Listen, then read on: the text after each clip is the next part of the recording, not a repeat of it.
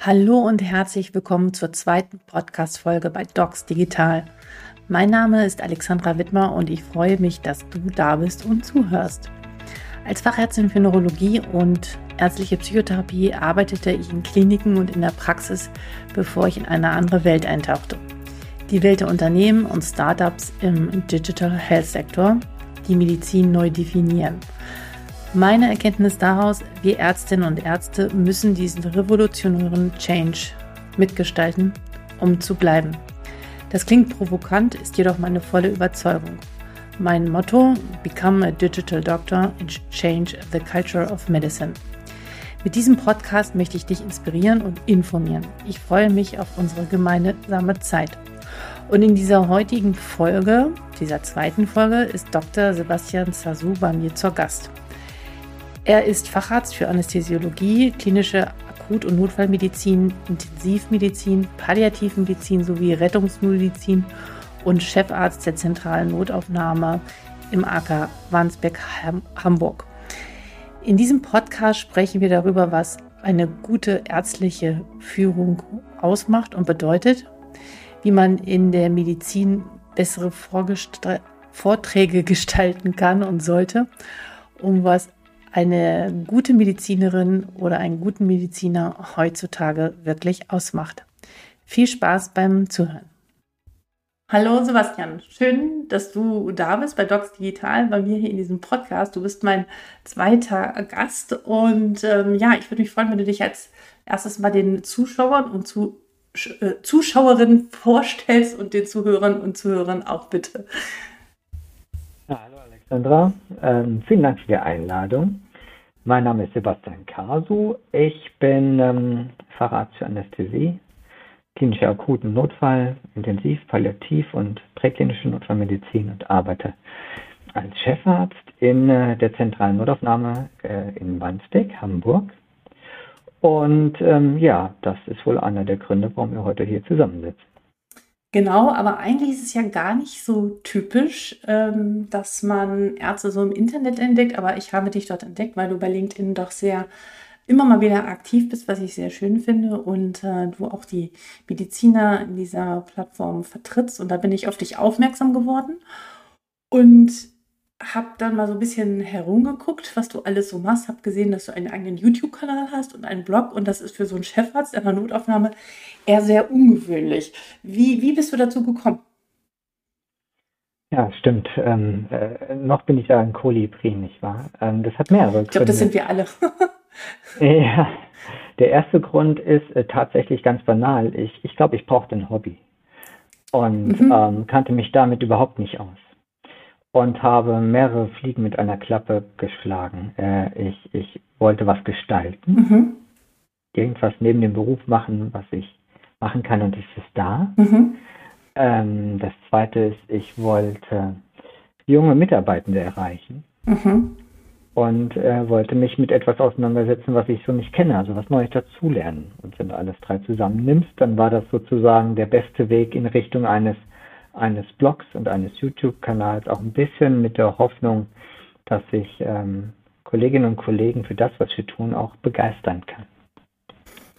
Du hast gesagt, junge Kollegen erreichen. Erreicht man die anders nicht mehr oder was ist da deine Erfahrung? Welche Kollegen meinst du? Hm. Also ich glaube, man erreicht die auf vielen Wegen, aber wenn wir ehrlich sind, sind insbesondere soziale Medien ja mittlerweile Alltag. Ja. Ähm, äh, das ist es allerdings auf eine ganz andere Art und Weise, als ich sie tatsächlich heute noch kenne. Jetzt klingt es so, als sei ich steinalt, aber tatsächlich ging das ja mit den Social Media so ein bisschen los. Da war die Jugendzeit an äh, mir auf jeden Fall schon vorbei äh, äh mhm. geschlittert. Und ähm, ich habe dann zunehmend mitbekommen, wie man sich darüber unterhielt, wenn, wenn sich meine Tochter mit jemandem traf, dass sie sagte, wollen wir Insta tauschen? Und ich wusste nicht mal, was das bedeutet. Mhm. Und ähm, hörte dann auch, wie äh, Kolleginnen und Kollegen sich aus dem Internet zunehmend ähm, ja, Quellen herausgesaugt haben, mhm. auch in der Verbindung mit dem Anspruch, gute Informationen zu bekommen. Und mhm. ich meine nicht nur gut inhaltlich verpackt, sondern auch gut in der Art und Weise verpackt, sodass man einfach Lust hat, sich damit auseinanderzusetzen. Und das hat mich angefixt. Und äh, das wollte ich näher kennenlernen. Und ich glaube, darüber erreichen wir die jungen Leute eben auch. Und zu einem nicht zu unterschätzenden Anteil. Ähm, das denke ich auch. Ich glaube, da hat in den letzten Jahren ein großer Wandel stattgefunden. Also ich erinnere mich noch, mhm. ich habe ganz klassisch mit Fachbüchern gelernt. Und wenn man jetzt mal die, die äh, Statistiken anguckt, ist es so, dass die meisten Informationen, auch Fachinformationen, sich Ärzte auch aus dem Internet holen und die Fachbücher immer weiter in den Hintergrund geraten, weil sie ja auch gar nicht mehr unbedingt die neuesten äh, Informationen beinhalten. Um was geht es denn in, äh, auf deinem Blog und in deinen YouTube-Videos? Videos? An wen sprichst du direkt an? Also wer ist sozusagen deine Zielgruppe? Hm. Also angefangen hat das gar nicht so richtig mit fachmedizinischen Inhalten, mhm. die waren da eher sekundär, mhm. sondern mir ging es um eine Sache, die mich sehr beschäftigt hat, nämlich äh, äh, um schlechte Vorträge, mhm. schlechte Lehrgestaltung, schlechte Lehre. Das hat mich ähm, die letzten Jahre wirklich, also offen gesprochen, fertig gemacht. Ich konnte kaum noch in einem Kongress sitzen und die Tode durch PowerPoint ertragen. Ich erinnerte mich an mein Studium. Ich fand es während der Facharztausbildung fürchterlich. Wenn du in Workshops gesessen hast, dann habe ich mich manchmal nach 30 Minuten geärgert, dass ich überhaupt da war.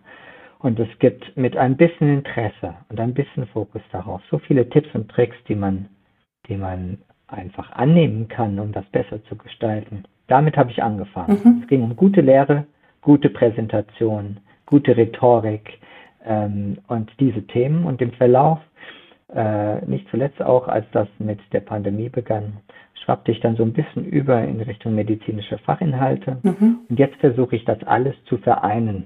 Also man äh, kann von mir Vorträge hören äh, zum Thema äh, gute Lehre und gute Vorträge, aber auch nur, insbesondere mit dem Fokus Notfallmedizin, fachmedizinische Beiträge.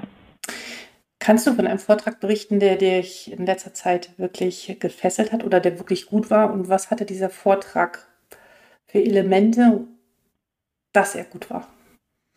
Ja, äh, ich kann mich an mehrere Vorträge erinnern, die alle drei wesentliche Dinge in sich vereinen. Mhm. Die ich wiederum jetzt in meinen Vorträgen, mhm. wenn ich, wenn ich eingeladen werde zum Thema halte mal einen Vortrag zum Thema guten Vortrag halten, dann äh, habe ich da das Konzept der großen drei. Und das erste äh, ist die freie Rede. Mhm. Also Leute, die keine Slides ablesen oder von ihren Kärtchen, sondern die frei sprechen, mhm. weil sie vorbereitet sind, weil sie für das stehen, was sie sagen, weil sie Leute ansprechen und damit Leute mitnehmen. So ein bisschen wie diese TED Talks, oder? So in dem Stil? Es ist sehr, äh, genau, es ist sehr in diese Richtung, aber das kennt natürlich jeder. Und äh, selbst wenn die Leute nur zehn Minuten Zeit haben, schaffen sie es zu fesseln, wegen der drei Punkte. Das erste ist die freie Rede. Ja. Das zweite ist das Warum. Sie mhm. erklären dir nicht nur etwas, mhm. sondern sie erklären dir auch, warum es dich berührt, mhm. warum es mit dir zu tun hat, warum die Information wichtig ist durch das Warum bauen sie einen Spannungsbogen auf und du möchtest zuhören. Und der dritte Punkt, und der wird fast in jedem Kongressvortrag falsch gemacht, ist die Kernbotschaft. Mhm. Wir schließen es ab mit einer Kernbotschaft und nicht mit einer Zusammenfassung. Die Leute haben den Vortrag gehört, man muss ihn nicht nochmal zusammenfassen. Mhm. Und eine Zusammenfassung ist häufig schlichtweg eine, eine kurze Wiederholung des bereits Gesagten. Mhm. Aber wenn man es zum Schluss schafft, in der freien Rede nach dem Warum die Kernbotschaften zu platzieren, dann begeisterst du mich mit Vorträgen. Das heißt also auch, dass Medizin und medizinische Inhalte, auch komplexe Inhalte, sehr viel lebendiger, interessanter vorgetragen werden können. Nur weil es medizinische Inhalte sind, heißt das lange nicht, dass man irgendwie eine Folie mit 20 äh, Punkten vollpacken muss und es langweilig sein muss. Aber man vielleicht ja sogar auch in Form von Storytelling oder auch Patientenfällen, die lebendig gestaltet sind, die die, die, die, die Kollegen, Kolleginnen fesseln kann. Absolut. Mhm. Und ich glaube, der Schlüssel ist unter anderem äh, in der Reduktion zu finden. Mhm.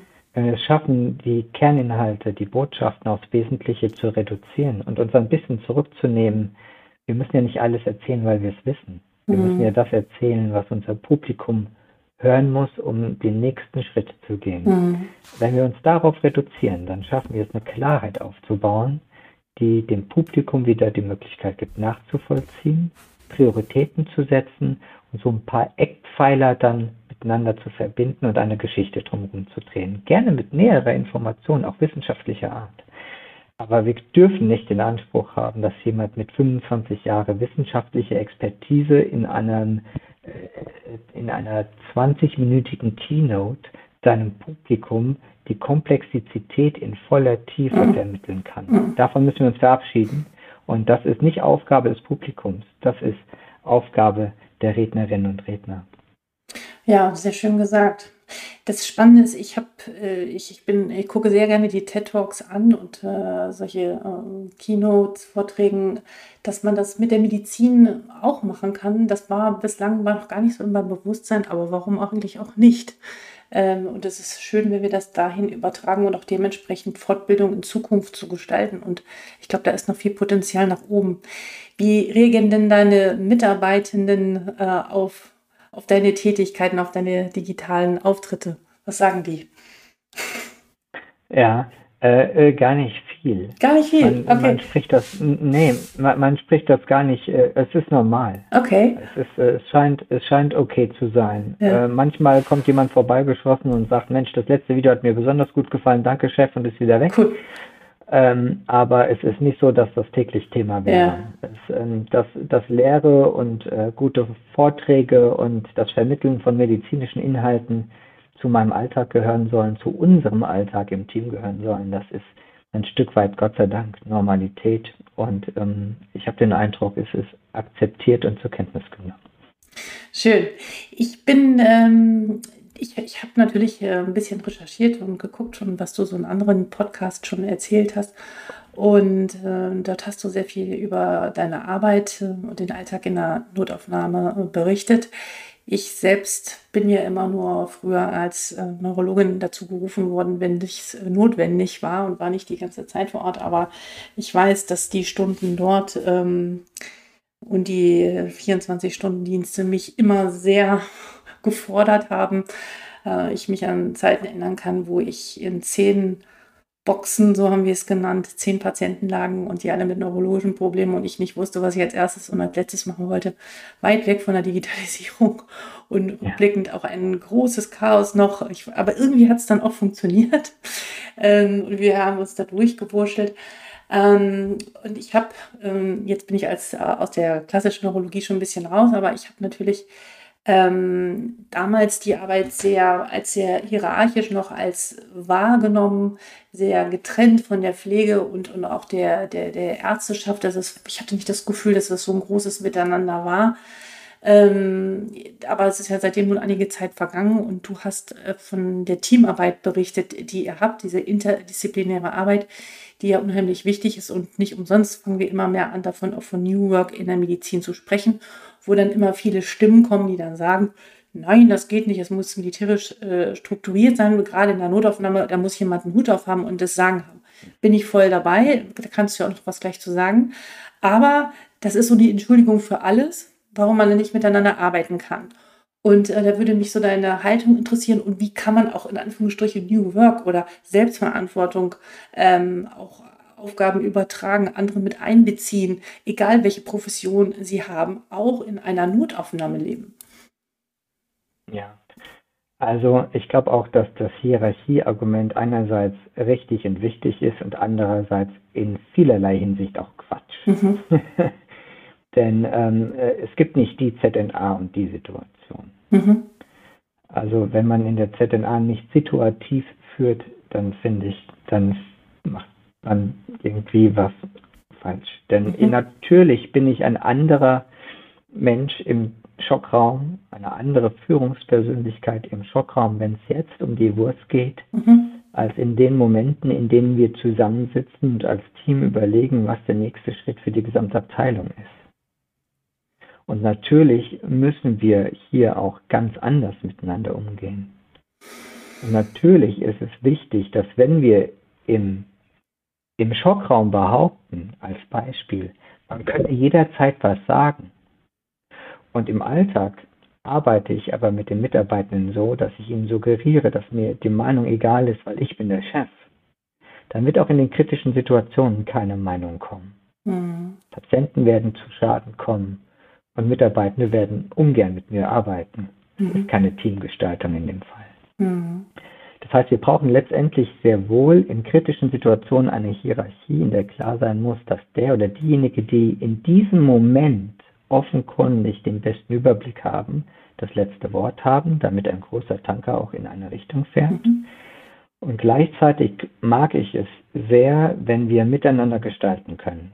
Und zwar große Abteilungsziele, dass wir Fortbildung miteinander gestalten. Das ist keine Einbahnstraße, das ist ein Miteinander. Ich höre mich immer wieder sagen, wir sind alle Wikipedia. Jeder weiß was, was ich nicht weiß. Das möchte ich gern erfahren. Das geht nur, wenn man es mir erklärt. Und äh, so hängt das auch mit der Philosophie zusammen, die ich vertrete, was gute Lehre betrifft. Gute Lehre findet nicht mittwochs nachmittags um 16 Uhr statt. Gute Lehre ist omnipräsent. Mhm. Gute Lehre ist eine Philosophie. Mhm. Gute Lehre und Teamarbeit ist etwas, was immer mitschwingt und auch immer erwähnt wird, ähm, damit die Leute sich sicher fühlen und in diesem geschützten Raum des eigenen Teams auch in der Lage sind und bereit sind, sich einzubringen. Und das muss auch in der Notaufnahme und insbesondere in der Notaufnahme gehen, weil einfach so viele Expertisen zur selben Zeit am selben Ort sind. Ja, das setzt voraus, also wie ist das, wenn man zu dir ins Team kommt oder ein neuer Kollege, Kollegin kommt? Ist es ja so, ähm, das, was du beschreibst, setzt meiner Meinung nach eine hohe Selbstreflexion voraus und eine Kommunikation bezüglich der Erwartungshaltung am Beginn einer Zusammenarbeit. Und dass jeder weiß, okay, das habe ich von dir erwarten, zu erwarten, wenn ich im Schockraum bin und das, wenn wir in der, Kaffee, in der Kaffeeküche zusammensitzen. Und jeder sich auch darüber bewusst ist, dass der Chef, du, die, die Schwester ABC und äh, der Assistenzarzt, dass jeder verschiedene Rollen hat und ein Rollenbewusstsein und dass man von Situation zu Situation springt. Weil das ist nämlich die Kunst, weil man ja sozusagen sozialisiert wurde, so ja, ich höre dann auf denjenigen, dann mache ich, was er will und im nächsten Moment gehe ich aus der Tür und dann ist das wieder vorbei. Das, glaube ich, kann ja nur funktionieren, wenn das wirklich sehr transparent von Beginn an kommuniziert wird. Macht ihr das? Wahrscheinlich ja. Ja, das machen wir auch auf vielen Ebenen. Mhm. Ich lade dich jetzt mal ein in eins äh, meiner Interviews, wenn sich Kolleginnen und Kollegen vorstellen, die in der ZNA AKW arbeiten wollen. Ja, gerne. Ähm, da, äh, dann äh, gibt es verschiedene Schlagsätze, die ich immer wieder sage. Viele, die das jetzt vielleicht dann hören, werden nicken und sagen, oh ja, den Satz kenne ich. Also das mit dem Wikipedia fand ich schon mal super. ja, Was zum Beispiel, noch? das ist einer der vielen. Äh, dazu gehört zum Beispiel auch, dass es zwei Arten von Verträge gibt. Der erste Vertrag ist der mit der Personalabteilung. Da steht drauf, ich komme 40 Stunden in der Woche und dafür bekomme ich Geld und ich habe 30 Tage Urlaub und ich arbeite nach Tarif. Und der zweite Vertrag ist der äh, unseres Teams und unserer Lehre. Mhm. Wir bilden jeden Tag gut aus, mhm. aber es ist nicht unidirektional, das machen wir miteinander. Mhm. Für den Einsatz von Leitungskräften über die Extrameilen hinaus mhm. wünsche ich mir, was das betrifft, die Extrameilen im Team. Mhm. Und dann schaust ich bin du, wie immer die... erreichbar. Ja. ja. Ja. Ich bin immer erreichbar, möchte aber auch dann, dass wenn man seine Grenzen erreicht, jemanden zu erreichen versucht, um Hilfe zu holen. Mhm. Und ähm, es geht darum, dass wir ähm, in den verschiedenen Räumen das auch unterschiedlich kommunizieren. Das mache ich zum Beispiel im Büro beim Interview. Im Schockraum ist meine Kommunikation anders. Klar. Im Schockraum mhm. fordere ich alle paar Minuten das Team auf, mir Rückmeldung zu geben, ob wir was vergessen haben. Mhm. Ich frage das Team im Schockraum, ob es sich wohlfühlt. Mhm. In, meinen, in meinen kurzen Breaks, die wir machen, wenn wir zusammenfassen, was wir getan haben und was wir die nächsten zehn Minuten tun würden, frage ich, fühlt sich noch jeder wohl? Weiß jeder Bescheid? Habe ich was vergessen? Haben wir etwas vergessen? Und diese aktive Aufforderung ist natürlich eine, die jedes Mal wieder dazu einlädt, sich einzubringen und mitzugestalten. Ganz häufig braucht man das dann irgendwann nicht mehr. Ich frage trotzdem danach, um sicherzustellen, ähm, dass wir nicht vergessen, uns einzubringen. Sehr schön. Und das sind immer wieder dieselben Sätze, die du von mir hören wirst, ja. von Interviews über den Flur. Ja. Ich stelle meinen Kolleginnen und Kollegen auch auf dem Flur die Frage, ob es ihnen gut geht, ob sie sich wohlfühlen. Wir kommunizieren über Silo und montags wünsche ich eine schöne Woche und sage dem Team auch, dass ich schön finde, dass sie da sind. Jetzt bin, ähm, also und es tut mir nicht weh, obwohl ich der Chef bin. Ja. Das ist sehr, sehr schön und äh, mein Herz geht gerade auf. Das klingt jetzt komisch, aber ich finde, also ich, ich kann das nur unterstützen, was du sagst und was, mich, was ich mich die ganze Zeit frage. Wer war wiederum dein Mentor, dass du zu dieser Haltung so gekommen bist? Was du dort beschreibst, sind ja die gängigen oder das, das sind Dinge, die man eigentlich von einer Führungsperson und äh, die benötigt werden, die wichtig sind, ja, die selbstverständlich eigentlich sein sollten, die in der Medizin aber meiner Meinung nach und von vielen Berichten leider immer noch zu wenig anzutreffen sind. Ähm, wo hast du das her? Wer, wer waren deine Mentoren? Von wem hast du das gelernt und wie hast du dein, wie bist du zu deiner Haltung gekommen? Ähm, ich mag die Zahl 3, deswegen nenne ich äh, dir 3. ja. ähm, das, äh, äh, das erste, ähm, weil es so nah auch an der Medizin ist und so naheliegend ist, mein, mein erster anästhesiologischer Chef. Mhm.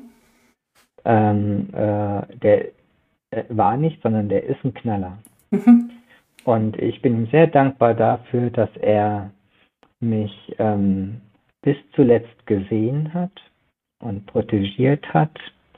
Und äh, ich glaube, manchmal habe ich von ihm was gelernt, was er nie offenkundig lehren wollte, aber zwischen den Zeilen habe ich früh darauf geachtet, wie er führt. Denn äh, mhm. ich fand, dass er das in weiten Teilen ganz großartig gemacht hat. Zum Beispiel, Achtung, wieder Schlagsatz aus den Interviews, ähm, ähm, erkläre ich den Kolleginnen und Kollegen, dass ähm, sie nichts können müssen, wenn sie kommen. Weil die meisten kommen in Weiterbildung. Mhm. Das heißt, sie kommen, um zu lernen, nicht um zu wissen. Mhm. Und das darf damit so sein. Mhm. Das heißt, ich will kein Wissen sehen, aber Lernkurve. Mhm. Und ich stelle auch die Leute nicht ein, weil sie mehr wissen als andere, sondern ich stelle Leute ein, die nett sind, die ins Team passen, mhm.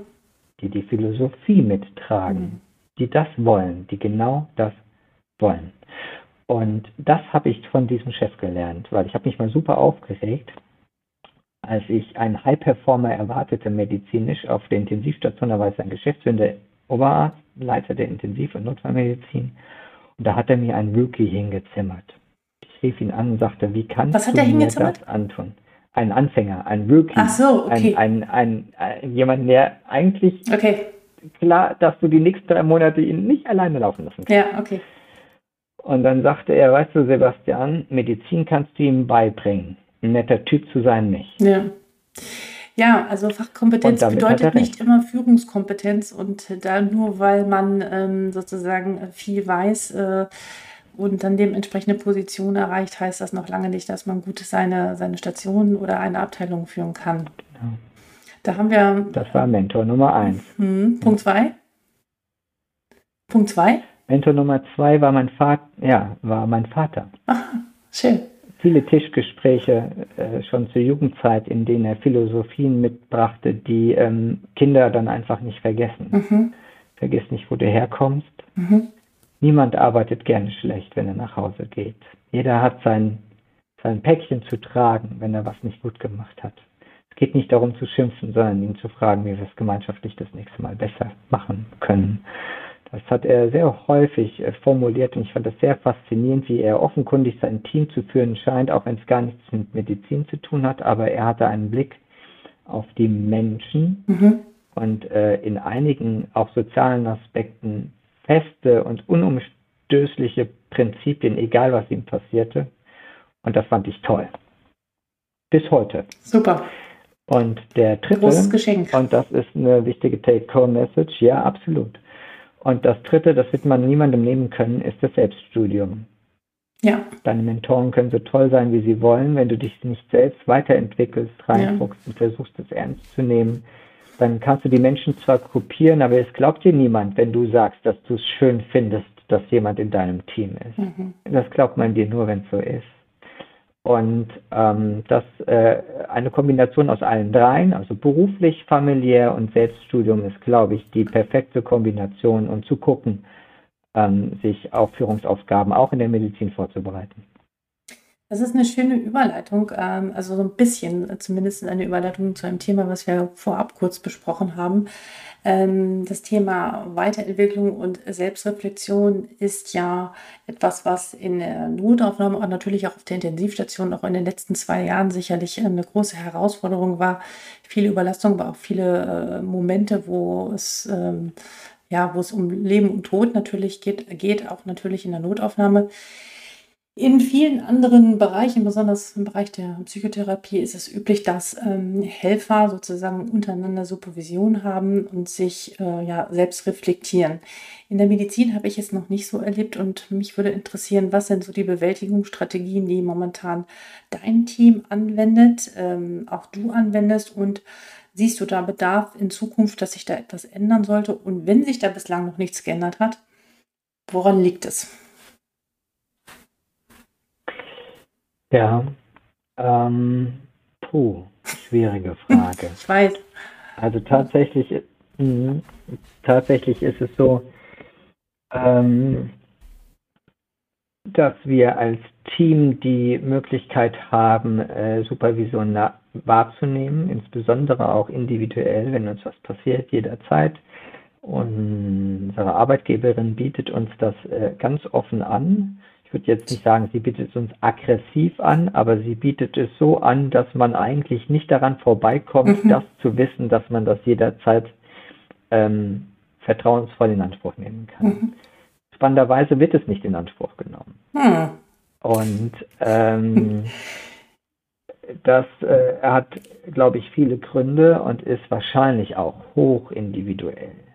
Wenn man jetzt einfach trotzdem mal alle über einen Kamm scheren will, um einfach auch eine Art Konzept zu sehen, liegt es wahrscheinlich, und das hatten wir gerade schon so ein bisschen in unserem Vorgespräch, daran, dass man es natürlich mit der Medizin, paramilitärische Strukturen, paramilitärische Ausbildungsformen abtrainiert bekommt. Ja. Ne? Wer Schwäche zeigt, fliegt raus. Ich sage ja auch, es werden nicht die besten Ärzte, äh, zum Schluss Ärzte. Ähm, und es werden auch nicht die besten äh, Medizinstudierenden, äh, die es inhaltlich am besten verstanden haben, äh, Ärztinnen und Ärzte, sondern es werden diejenigen tatsächlich äh, voll approbiert, die eine Form des Leidensdrucks ähm, äh, kompensieren konnten, die Durchhaltevermögen gezeigt haben, die sich da durchgebissen haben. Das ist ja die Form der Selektion, ja die äh, heute stattfindet. Ja. Und äh, jeder, der Ehrgeiz und Disziplin zeigt, der schafft das.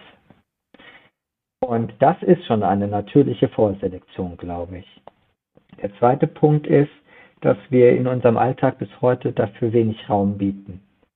Wir bieten ja nicht einmal Raum für Fortbildung. Mhm. Das ist äh, im derzeitigen System nicht vorgesehen, auch nicht im System der Refinanzierung, in keinem DRG-System ist vorgesehen, dass man einen gewissen Prozentsatz für Selbstpflege oder wie man das auch nennen möge und Fortbildung wirklich investieren kann. Das heißt, ich glaube, selbst wenn man das will, geht es mit der Zeit unter.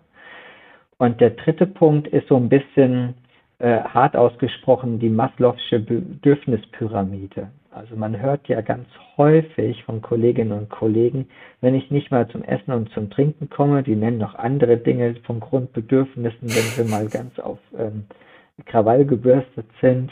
Was interessiert mich dann eine Supervision? Lass uns hier erstmal gucken, dass wir die Basis hinbekommen, dann kümmern wir uns um den Shishi. Mm, so ein bisschen äh, kommt das rüber. Ja. Das heißt, die Wertigkeit ist noch vollkommen verschroben. Also, dass wir ja. das brauchen, um gute Arbeit leisten zu ja. können, dass wir das, dass wir das so ein bisschen brauchen wie Essen und Trinken, dass wir das so ein bisschen brauchen, um zu funktionieren das ist bis heute noch nicht angekommen. Mhm. Dabei ist gerade, ich meine, ich, ich, ich, kenne einige auch neue junge Unternehmen und das Thema ähm, Mental Health auch als Arbeitgeberleistung, ähm, das genauso wie finanziert wird wie Fahrradfahren zur Arbeit oder ähm, ein Sportclub, ähm, ist immer mehr im Kommen und das wird und muss bei dem Fachkräftemangel auch mit ins Portfolio rein, wobei ich auch glaube, dass aufgrund der das Selbstverständnis der Sozialisation, auch in Kliniken, das immer erst wahrscheinlich noch belächelt wird. Aber irgendjemand muss anfangen. Ich bin mir sicher, das wird einen Unterschied machen. Insofern ähm, glaube ich, dass das in ein paar Jahren, ich hoffe, es dauert nicht mehr so lange, äh, immer mehr zur Selbstverständlichkeit wird, auch das in Anspruch zu nehmen, weil auch die mentale Gesundheit ist für uns wichtig, um gut für die Patienten da sein zu können. Ja, man muss dem natürlich auch Raum geben. Ja. Es zu finanzieren ist das eine, aber ähm, den Menschen nicht die Möglichkeit und den Raum zu geben, das dann auch zu nutzen, hm. ist natürlich das andere. Und ähm, je nachdem, wie sehr man taktet, wenn man dann sagt, okay, jetzt bin ich hier auch nochmal raus und ich müsste das jetzt in meiner Freizeit machen, aber die nutze ich jetzt bitte gerne, um, ja. was weiß ich, mit meiner Partnerin, meinem Partner, mit meinen Kindern Zeit zu verbringen, ja. dann fehlt der Raum trotz möglicher Finanzierung. Und deswegen glaube ich, gehört es integriert in die Arbeit Absolut. und nicht additiv genau. als Option dargestellt, na, nach dem Motto, wir zahlen dir das, wenn du es brauchst, ist das kein Problem, wir bieten es dir gerne an. Aber das, äh, das ist ein Schritt zu wenig. Ja, also da geht es noch viel an den Rahmenbedingungen zu verändern. Und ich hoffe, dass auch hier Klinikentscheider, Chefsmanager mit reinhört und das mitbekommen. Super. Ich möchte einen kleinen Sprung machen in die Zukunft. Und zwar ähm, setze ich mich äh, sehr intensiv mit dem Thema Zukunftsmedizin auseinander, ähm, habe äh, höre gerade das Buch von den Thomas Schulz, Zukunftsmedizin, und mir läuft es kalt über den Rücken rüber runter. Einerseits, weil ich es spannend finde, andererseits denke ich, uh, was kommt da? Und man denkt immer, ach ja, das kommt irgendwann mal, aber nein. das diese Veränderung ist gigantisch jetzt jeden Tag, was sich dort tut und wie grundlegend revolutionär sich die Medizin verändern wird. Ähm, es gibt Stimmen, die immer sagen, naja, alles mit dem, was sich ändern wird, von der Biotechnologie her, von, von, von der Diagnostik, äh, was dort alles möglich sein wird, wird immer alles nur ergänzend zu dem Arzt geschehen. Ich bin mir da nicht so sicher. Es kommt sicherlich auf das Fachgebiet an. Und mich würde interessieren, was ist deine Haltung dazu? Dass wir uns verändern müssen, das ist ganz klar. Auch die Rolle der Mediziner wird sich grundlegend ändern. Ich habe, glaube ich, in der ersten Folge gesagt, ich habe schon mehrfach diesen Begriff des Data-Driven Physician gehört. Ja. Ähm, wie, also das ist sicherlich ein Teil, aber natürlich wird es auch Bereiche geben, da brauchen wir unsere Hände und auch in der Notaufnahme, da wird es die Menschen weiterhin geben. Aber wo siehst du das so insgesamt das Thema und wo siehst du die Notaufnahme mit all diesen neuen technologischen Möglichkeiten, Weiterentwicklung. Ich meine, du willst ja auch nicht ständig jemanden da haben, der meint, der hat einen Vorflimmern, weil die Apple Watch irgendwie falsch geläutet hat und solche Dinge. Ähm, ja, ich weiß nicht, vielleicht kannst du da ein bisschen drüber erzählen und wo siehst du Chancen und wo siehst du Risiken? Ja, also super spannendes Thema, aus meiner Sicht eine der Herausforderungen Absolut. in der Medizin. Aber ja. wenn wir ehrlich sind, ja gar nicht nur in der Medizin. Nein. Wenn wir sehen, was mit Industrie 4.0 alles auf uns zurollt. Ich sage von mir, ich habe das bis heute noch nicht verstanden, was da an Revolutionen kommen wird. Darum Und das reden Spannende wir daran, ja, ja, absolut. Und das, das Spannende daran ist ja auch, dass es die erste große Revolution sein wird, die Arbeitsplätze kostet und keine aufbaut. Das heißt, ich sehe da auch ein sehr spannendes gesellschaftliches Problem auf uns zukommen, weil mhm. ähm, dafür habe ich in der Medizin jedenfalls, aber auch in vielen anderen Bereichen noch keine Lösung. Jedenfalls eine der äh, wesentlichen Herausforderungen.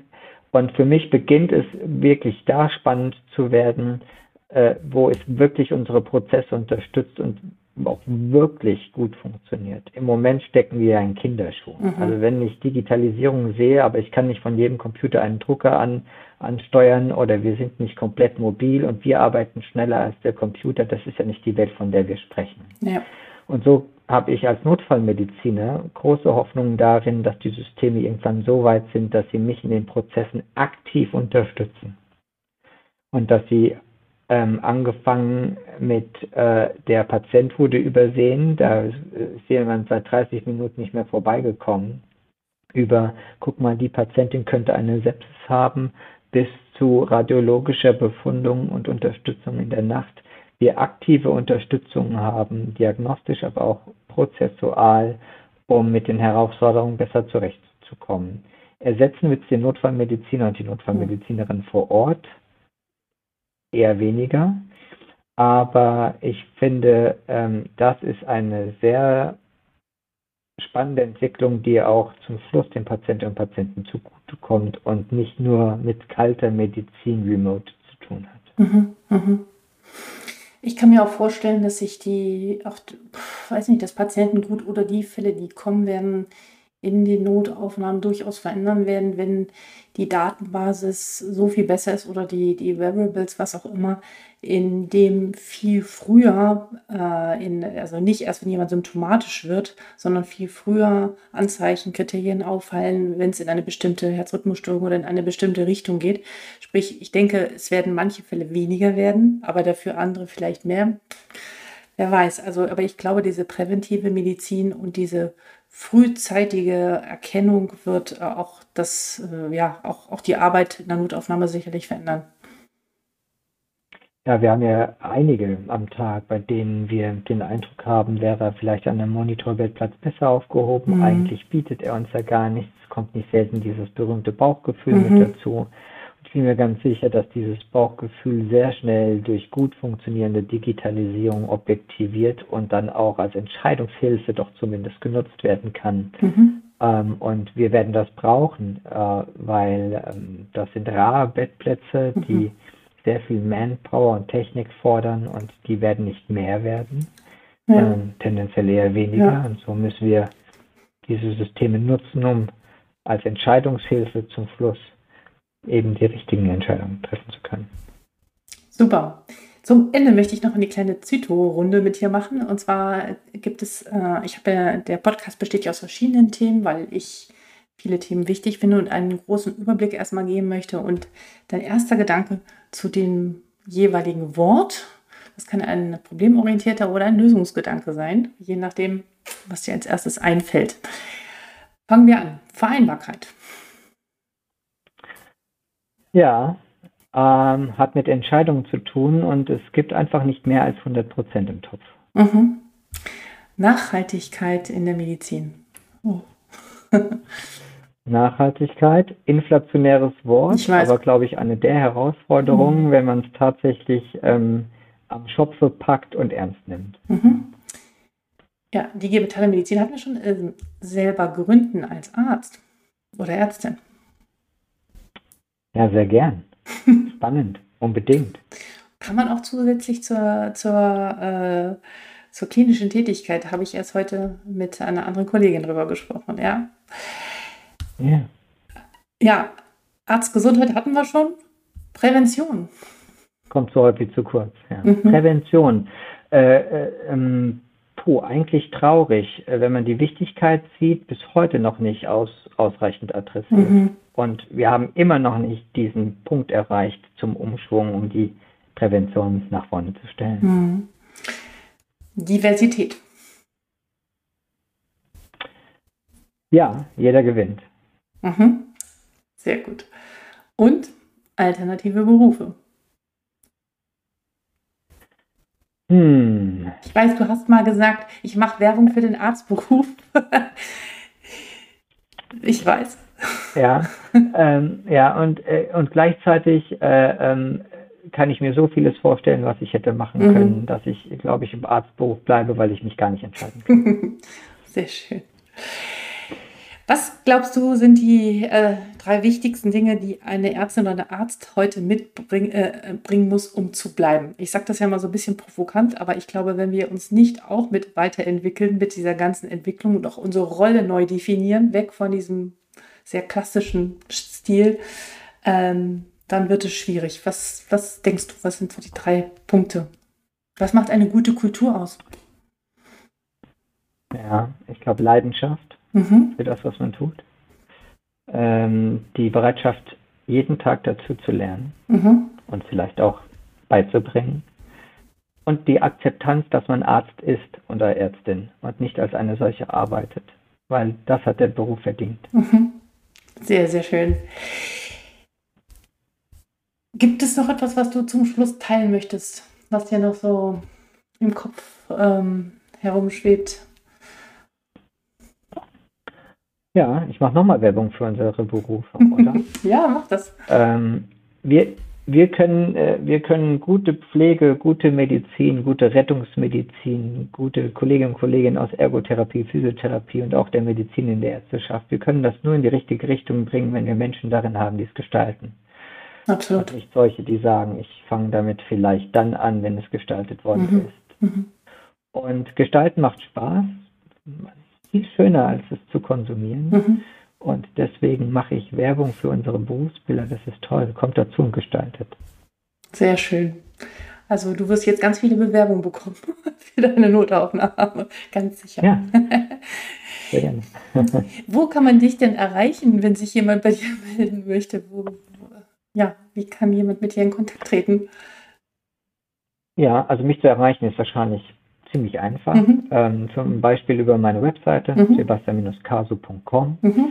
Und ihr erreicht mich äh, gerne über Twitter oder Instagram.